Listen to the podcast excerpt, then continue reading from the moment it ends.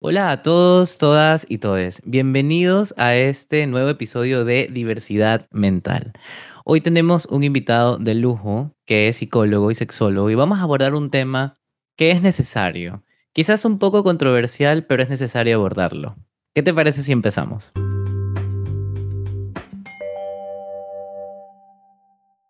Él es psicólogo titulado en la Universidad de Guayaquil, vicepresidente en la Sociedad Ecuatoriana de Sexología y Educación Sexual estudios en sexología, bombero voluntario.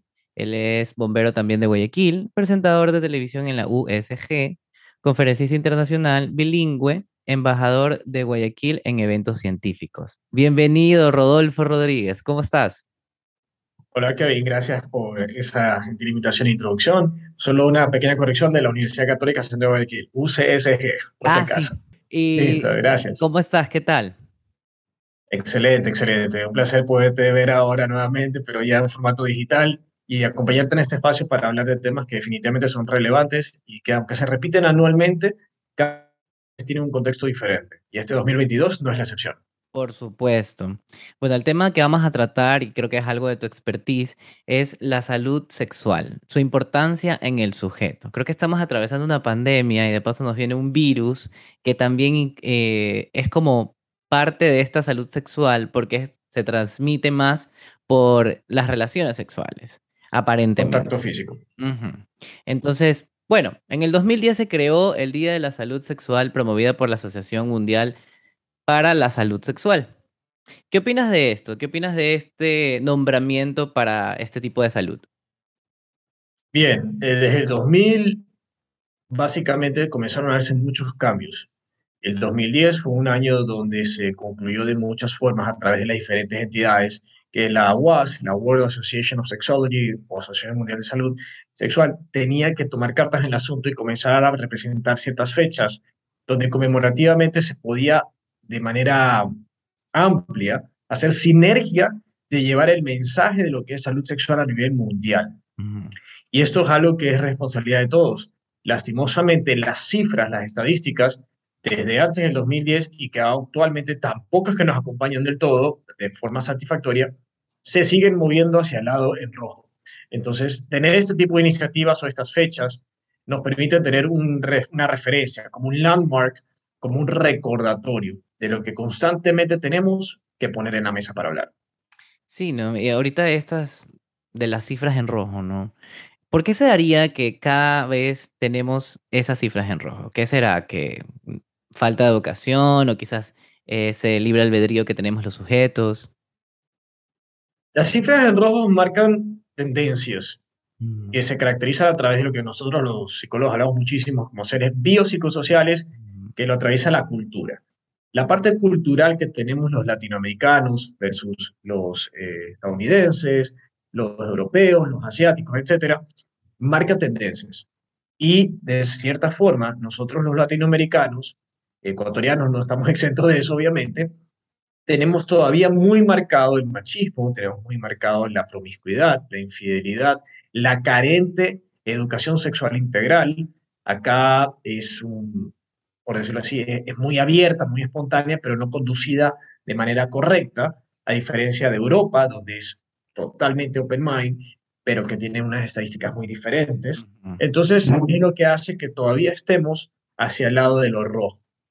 Y estas estadísticas, evidentemente, son, son muy variables con el tiempo. Entonces, ¿qué pasa? Necesitamos constantemente estar trabajando en el tema. Y es algo que, de una u otra manera, como sabrás, hablar de sexualidad en cualquiera de los ámbitos de la sexualidad suele ser un problema, suele ser mitos, prejuicios, tabúes o formas de querer prohibir o cortar los mensajes porque muchas personas todavía creen que esto es promover la sexualidad, promover la prostitución, promover la libertinaje, promover la infidelidad. Exactamente, porque tenemos todavía mucho miedo al conocimiento. Entonces vivimos en el miedo, vivimos en la inseguridad, vivimos en el que dirán y vivimos en callar. Entonces, como tú recordarás como buen psicólogo, el miedo genera muchas reacciones en el cerebro humano. Una de ellas es agredir, atacar. Cuando alguien habla de sexualidad, enseguida se sienten ofendidas las personas. Otras personas, en cambio, huyen. Dicen, no, no, no, no, no, no me interesa ese tema y se van. Cuando los chicos les preguntan a los papás, dicen, no, no, no, no, no, no me les con tonteras. y los otros se quedan fríos y ahí, bueno, pues a lo que pase, lo que escuchen, y son víctimas más de lo que da el medio o, los, o las redes sociales. Entonces, por eso es que justamente todavía seguimos viendo números en rojo y la pandemia no ha, no ha favorecido en muchos aspectos de esta parte. Totalmente. Y centrándonos en la pandemia, ¿no? Ya como centrándonos un poco más en la actualidad, porque sí, venimos del 2010 y de los avances y que las estadísticas siguen en rojo, pero centrándonos en la época donde, donde estamos atravesando una pandemia, aún, donde el COVID sigue fuerte, pero resurge un nuevo virus, la viruela del mono, y se transmite por contacto físico, como le habíamos mencionado. No nuevo, que digamos. Bueno, que volvió otra vez. Para mí es nuevecísimo, porque yo no estaba como que en nada de esto, porque bueno, suficiente con el COVID, ¿no? O sea, viene la pandemia, imparte un real, la angustia, y es como que ya, suficiente una. Pero ahora viene de nuevo la viruela del mono. Y ahora como que, ¿cómo era hablar en el 2019, antes de la pandemia, sobre salud sexual? ¿Y cómo es ahora poder abordar el tema con esta pandemia y este virus que se está propagando rápidamente? Bien, la diferencia es muy grande porque tenemos efectivamente una pandemia que ninguna de las generaciones vivas en la actualidad la ha tenido, la han tenido nuestras generaciones previas, nuestros antepasados. Punto número uno. Pandemia que todavía no termina. Y segundo, la constante amenaza, threat, como un FODA, fortaleza de las amenazas, la constante amenaza que tenemos desde la perspectiva de la salud. Ya no nos estamos jugando la vida como fue al inicio del 2020, con el COVID en el proceso del confinamiento, donde mucha, mucha gente murió. Ahora estamos hablando de virus que constantemente aparecen o que reaparecen mágicamente y comienzan a causar estragos en la salud de las personas. Entonces, si a eso le sumamos una sexualidad que ya de por sí venía abolida, bien golpeada, saturada, exacerbada, enferma en muchos aspectos, desde antes de la pandemia, en el 2020 la anestesió. Cronológicamente hablando, la sexualidad se aplacó muchísimo con el confinamiento. La gente no podía salir, no podía prostituirse, no podía poner cachos fácilmente, al menos físicamente. Digital es otra cosa. Y se, se, se, anestesió muchas cosas, pero el pero grande aquí es que una vez que comenzó a terminar el 2020, las promesas de la vacuna y demás, comenzó como fístulas a exacerbarse y a aparecer la sexualidad en diferentes entornos, desde el digital, al cual migramos la mayoría de la población, hasta diferentes espacios donde comenzamos nuevamente a socializar. ¿Qué hizo esto? Que el contacto físico vuelva a instaurarse como elemento de socialización del ser humano.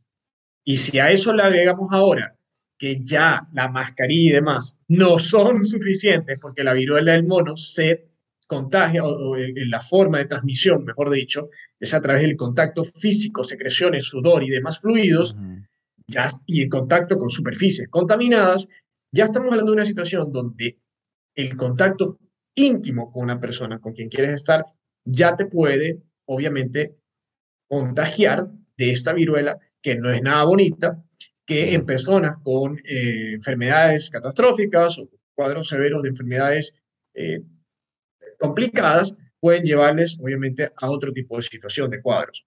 Entonces, esto de aquí, aunque tiene cura, aunque tiene un tratamiento, a nadie le gusta andar con fístulas, con posturas como que si fuese una viruela, más aún con la de acá. Entonces, son situaciones que vuelven a jugar con el miedo y vuelven a jugar con la sexualidad y la interacción entre nosotros. Sobre todo con los cuidados que se deben tener, porque aquí ya no te va a proteger una mascarilla.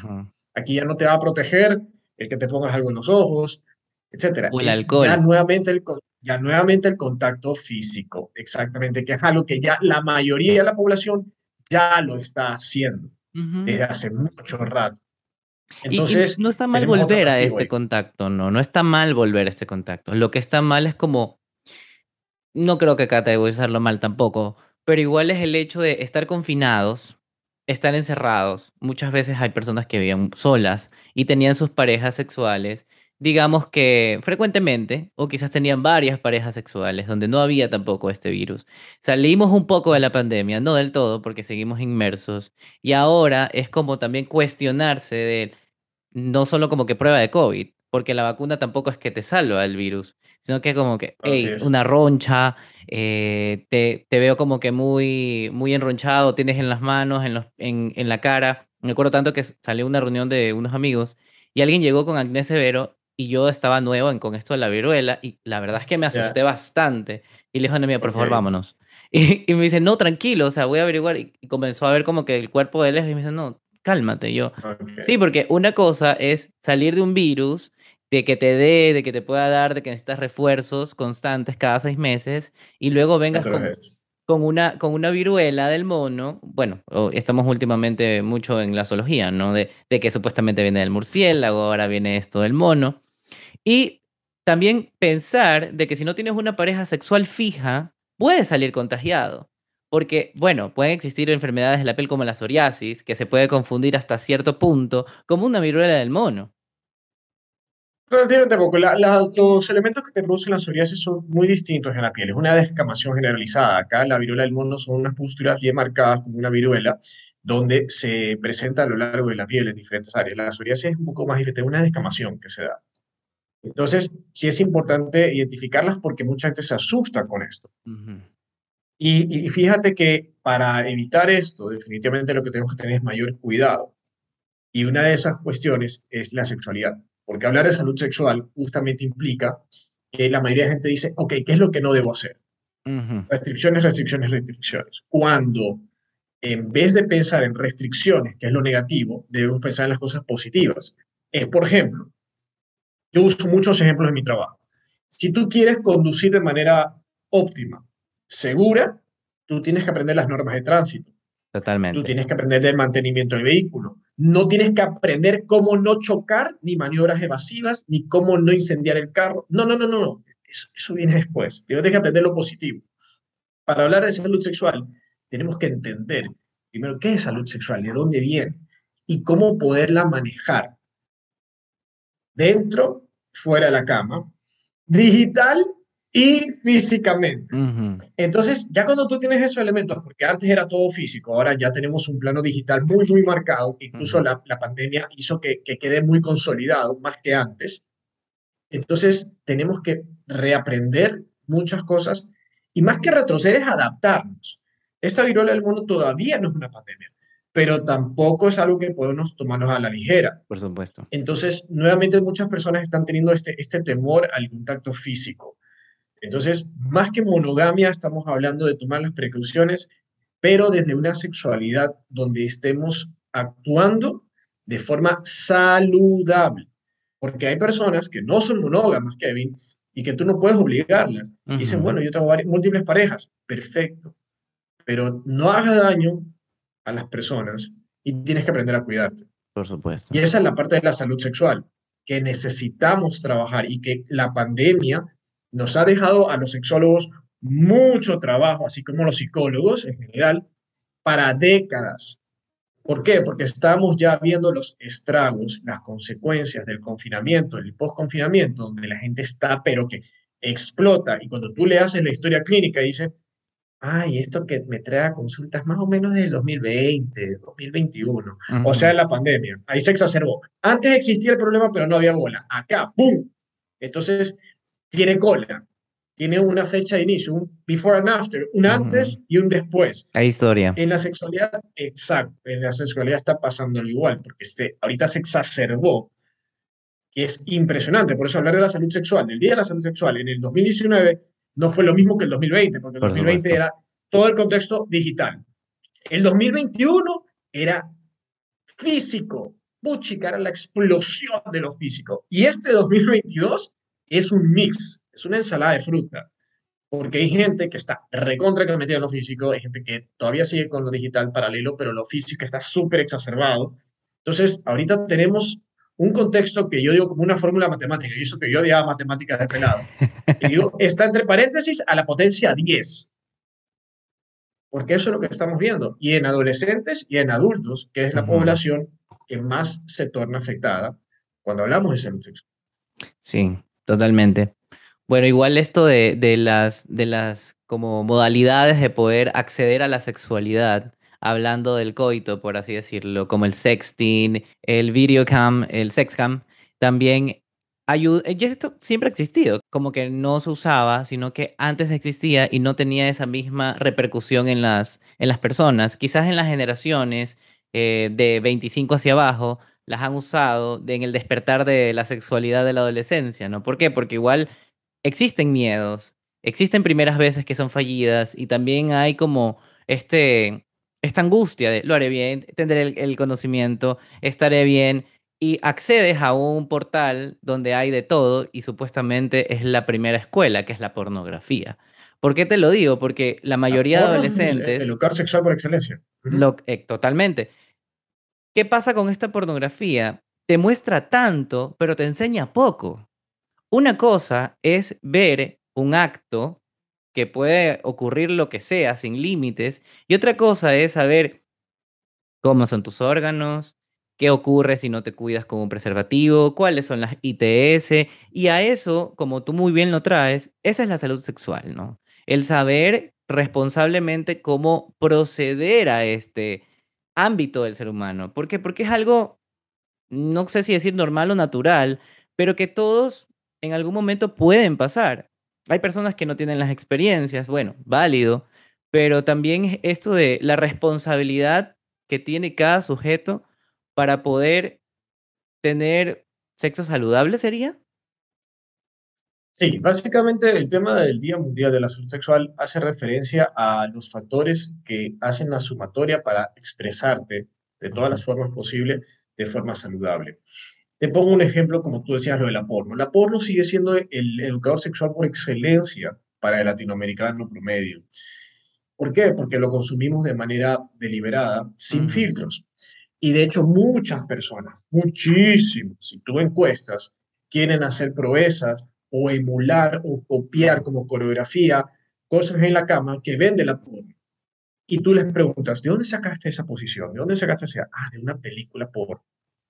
Y yo le digo, con todo respeto, ¿puedes ser más idiota? Me dicen, ¿por qué me insultas? Le digo, ¿Te gusta Matrix? ¿Has visto a Neo esquivando balas? Sí, se ve casísimo. Ok, anda un tiroteo en la calle y esquiva las balas. A la primera, por idiota, te matan. Y quedas como un pendejo, le digo. ¿Lo harías? No, no lo haría.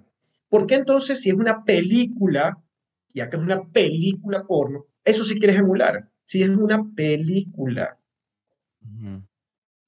Están pensando. digo, es una película, solo que es diferente categoría. Porno triple X eh, acción, suspenso, terror, thriller, es película. no seamos idiotas, yo le digo. ¿Cómo puedes emular algo que no es real? Pero es que sí, mira, duran 10 horas, hacen esto. Es una película, está producida. Entonces, ahí es donde la gente se choca y dice, ok, ok, pero qué palabras fuertes. Claro, es que tú no ves a nadie esquivando balas en la calle. O sea, métodos. Y, y, quieres, y quieres hacer lo mismo acá. Entonces, ¿qué sucede? Cuando tú consumes porno, no tienes ese filtro que parece mentira, porque dice película porno y la gente sigue creyendo que eso es real. Es como decirte, no tengo nada en contra, como decir comer mucha comida chatarra, mucha hamburguesa, mucha papa frita, eh, pollo frito, etcétera, todos los días. ¿Qué va a pasar? A la semana, a los 15 días, te comienzas a hacer exámenes de sangre, te va a salir trigisol, colesterol por los cielos. Te va a salir una panza, te vas a hacer con sobrepeso, te vas a enfermar. Si solo comes eso. Ahora estamos hablando de ingesta de un alimento. Pero ¿qué pasa con la salud sexual cuando consumes para tu cerebro, que es el órgano que maneja la sexualidad humana, porno, porno, porno, porno, a través de los ojos, a través de los oídos, imaginación, fantasías? Cuando vas a la realidad, eso se choca, genera un conflicto. Entonces el hombre que no se le para todo el día y que lo tiene duro, duro, duro, duro, cree que no vale. Si acaba en 2, 3 minutos, 5, 10 minutos, cree que es eyaculación precoz porque el de la porno dura una hora, dos horas. Mm. Y la mujer que cree que no puede hacer el chorro, el squid, o que no puede hacer todas las presas, es una mala mujer en la cama. Entonces, distorsión y daña el consumo. A eso le sumas la ignorancia selectiva, porque todos somos ignorantes, la ignorancia selectiva, que viene con la poca educación sexual integral, que viene con la poca conexión entre sexo y emociones. La gente quiere tener sexo como animalitos y se olvida que somos seres humanos. Ni las prostitutas, ni las prostitutas, siendo profesionales, pueden quitar la parte emocional del trabajo, porque ellas hasta se dan el, Se reservan el derecho a admisión. ¿ya? Y, y a veces con ciertos clientes no hacen match. ¿Por qué? Porque siempre hay emociones, somos seres humanos. Entonces, ¿qué quiero decir con esto? Que tenemos que cuidar lo que consumimos, no solo en lo físico, sino en lo mental, porque nosotros, el órgano que maneja nuestra sexualidad, ¿y dónde comienza la salud sexual? Es en el pensamiento, en el cerebro y su conexión con las emociones, para luego poderlo representar dentro y fuera de la cama, que es lo que siempre le digo a los pacientes. Wow, o sea, justo contestaste algo de cómo, cómo era esto de la salud sexual o cómo influía en el sujeto la salud sexual. Y viéndolo, cómo se atraviesa esto, es que el cuerpo está constituido bio, psico, social. Entonces estamos atravesados por esto. Y quizás se lo pone como por fuera esto de la salud sexual, pero sigue siendo parte del cuerpo. Y al momento que uno se pone como objeto a tener esta, este coito, esta relación sexual o este encuentro, porque podemos hablar de encuentros en la actualidad, muchas veces son fugaces o son encuentros de one night stand o simplemente te enganchas, pero no quieres las tener aplicaciones. Ajá. Por ejemplo, Grindr y demás, pum. Todo, todo. No strings attached y ya está. Sí, y esto, y esto era un fenómeno que venía, pero ahora tiene mucho más fuerza, ¿no? Y ahora hablando de esto, de estos vínculos, ahora ya no se habla mucho de parejas, ¿no? Sino se habla de vínculos sexuales o vínculos amorosos. ¿Cómo estos vínculos eh, sexuales o amorosos podrían afectar la salud sexual del sujeto? Verás, la mayoría de personas quiere justamente o, se ha visto este patrón a lo largo del 2020, 2021, de que a raíz del post-confinamiento, eso sí terminó obviamente, la gente comenzó a, escapar rápido, a querer recuperar el tiempo perdido, más o menos como lo que vimos en Guayaquil en el 2021. La temporada playera, la gente fue como grillos, pero parecían grillos en el malecón y eso salió hasta en las noticias de otros países. La gente quería recuperar todo lo que no fue y jodió en la playa en ese año, porque ya se podía. Y nadie respetó nada. Tuvimos una ola de contagio después. El 2021 a 2022, otra ola de contagio. Por lo mismo. ¿Por qué? Porque, exacto. Y hay fechas en el calendario que yo las manejo de manera estratégica, de forma profesional, y se las digo a mis clientes, a mis pacientes.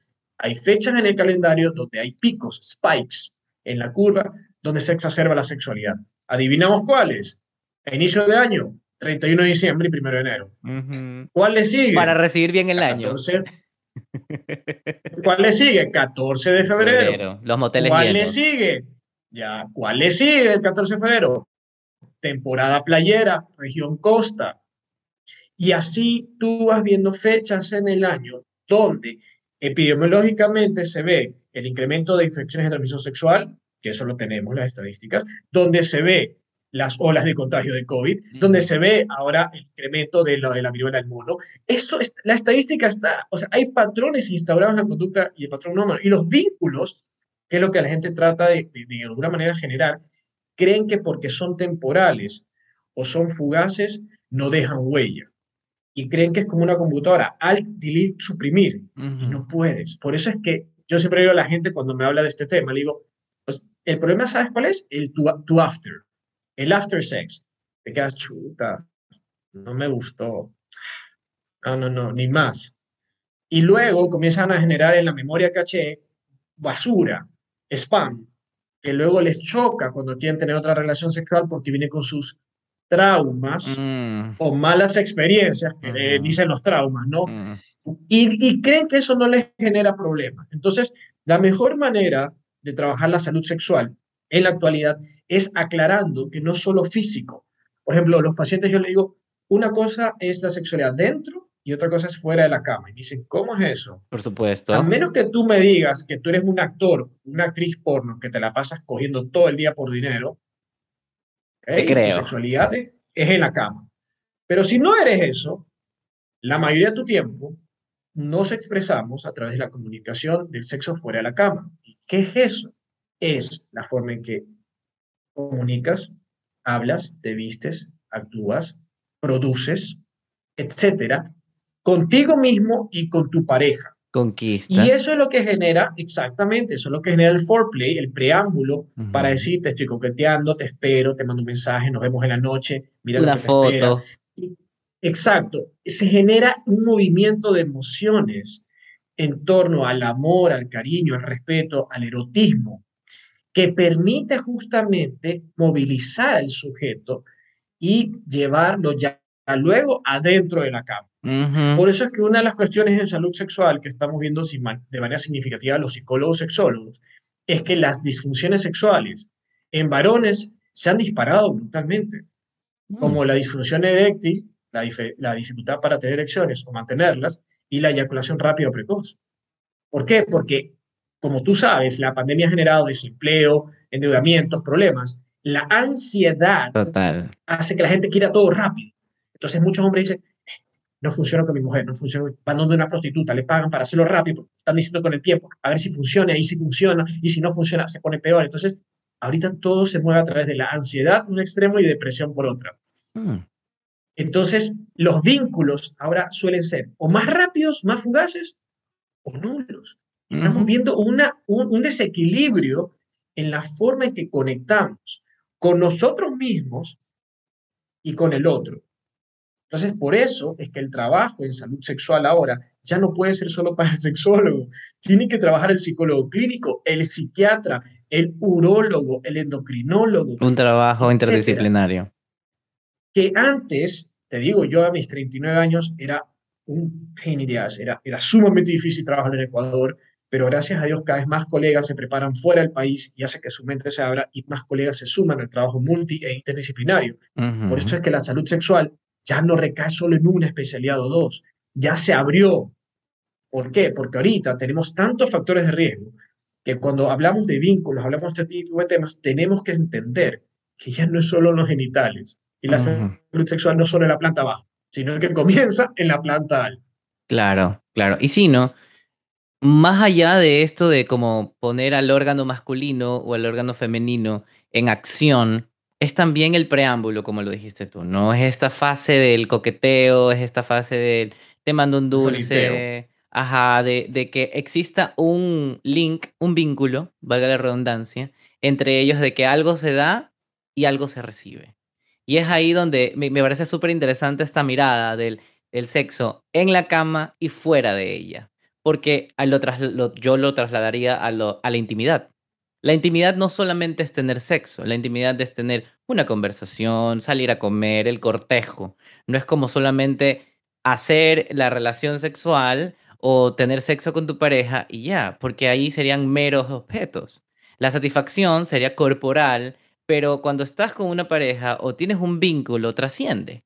Y creo que está bien que trascienda. Ahora que estamos en la época de que nadie quiere hacerse responsable de nada con el otro y, cuesta muchísimo hacerse responsable de lo propio, peor hacerse responsable del amor. Pues entonces imagínate estos sujetos que no funcionan en el trabajo, no tienen, no tienen trabajo y pagan para estar con una trabajadora sexual.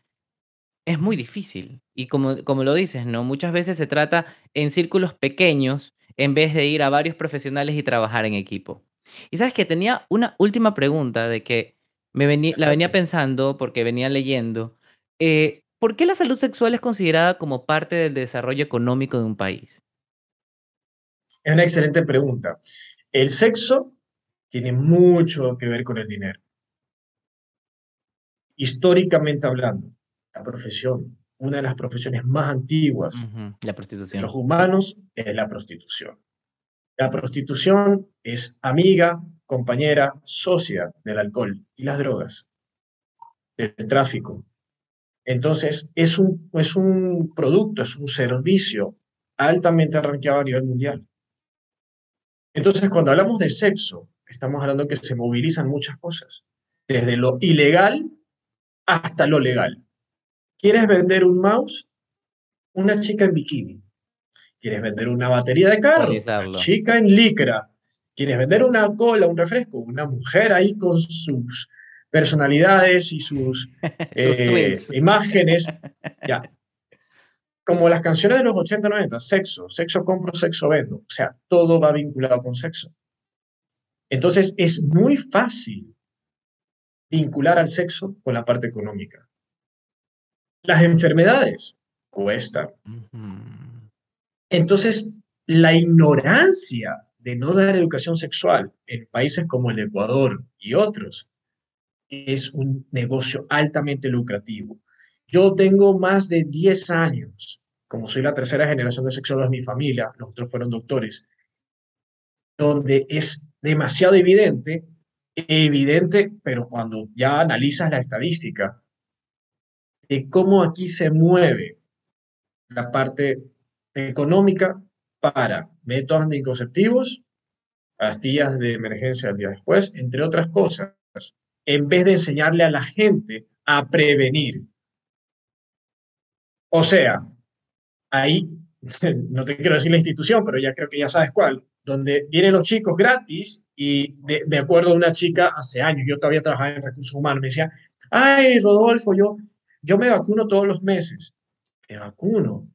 ¿Para qué te vacunas todos los meses? ¿Qué vacuna te estás poniendo? Ah, para tener sexo. Y yo, ¿te vacunas? ¿Será que es un método anticonceptivo? Sí, sí, me lo ponen en la nalga en el lugarcito este gratis, ¿no? Y le digo, ¿ya? Pero le digo, eso es solo para evitar embarazo. No, a mí me dijeron que con eso me pongo, me bajo el plan y voy cada mes y puedo hacer lo que yo quiera con mi novio. Digo, pero hay enfermedad de transmisión sexual. ¿Y cuántos novios tienes? Ah, ahorita estoy como con cuatro. Wow. Poliamor. ya no uso condón. O sea, es una promiscuidad, una ignorancia y un consumo de recursos sin un estricto rigor. Esto es como decirle a un chico, toma una caja de condones. Cuídate no saben usar el condón, no saben con quién usar el condón. ¿Me entiendes? Como darle a un muchacho a los 18 años llave del carro, no sabe cuidar un carro, además de ponerle gasolina, que lo puede hacer cualquier persona. Entonces, ¿qué quiero decir con esto? La parte económica, que hay una estrecha relación y por eso es que el gasto público, el gasto en muchas cosas es tan alto versus el retorno a la inversión en cuanto a salud sexual refiere. Abortos, embarazos adolescentes, que Ecuador Ecuador hace unos años antes de la pandemia, éramos la vergüenza de Latinoamérica. Estábamos creo que en segundo, en segundo lugar, creo que bajamos luego a tercero. Pero hemos sido nosotros, los ecuatorianos, hemos sido la vergüenza estadística en embarazo adolescente, en embarazos no planificados. La vergüenza en Latinoamérica. Entonces, pero tú por otro lado ves el gasto en medicamentos, en fármacos para fines sexuales, que no dan los resultados esperados.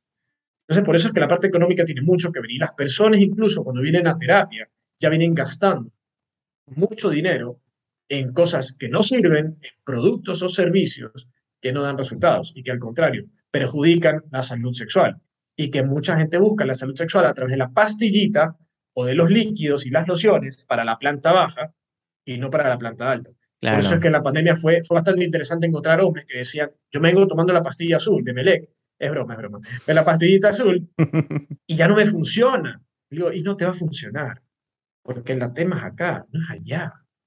Claro. Entonces, eh, eh, para hacerte el énfasis eh, final, la salud sexual primero comienza por uno mismo. Tú no puedes dar lo que tú no tienes. Tú no puedes ser buen amante si no sabes tú ser un buen amante contigo mismo. Tú no puedes disfrutar de orgasmos con otra persona si tú no sabes darte orgasmos. Entonces, por eso es que la salud sexual comienza por uno mismo, por sus pensamientos, por lo que, lo que produce, lo que consume y luego eso se traduce en el otro. Claro, claro.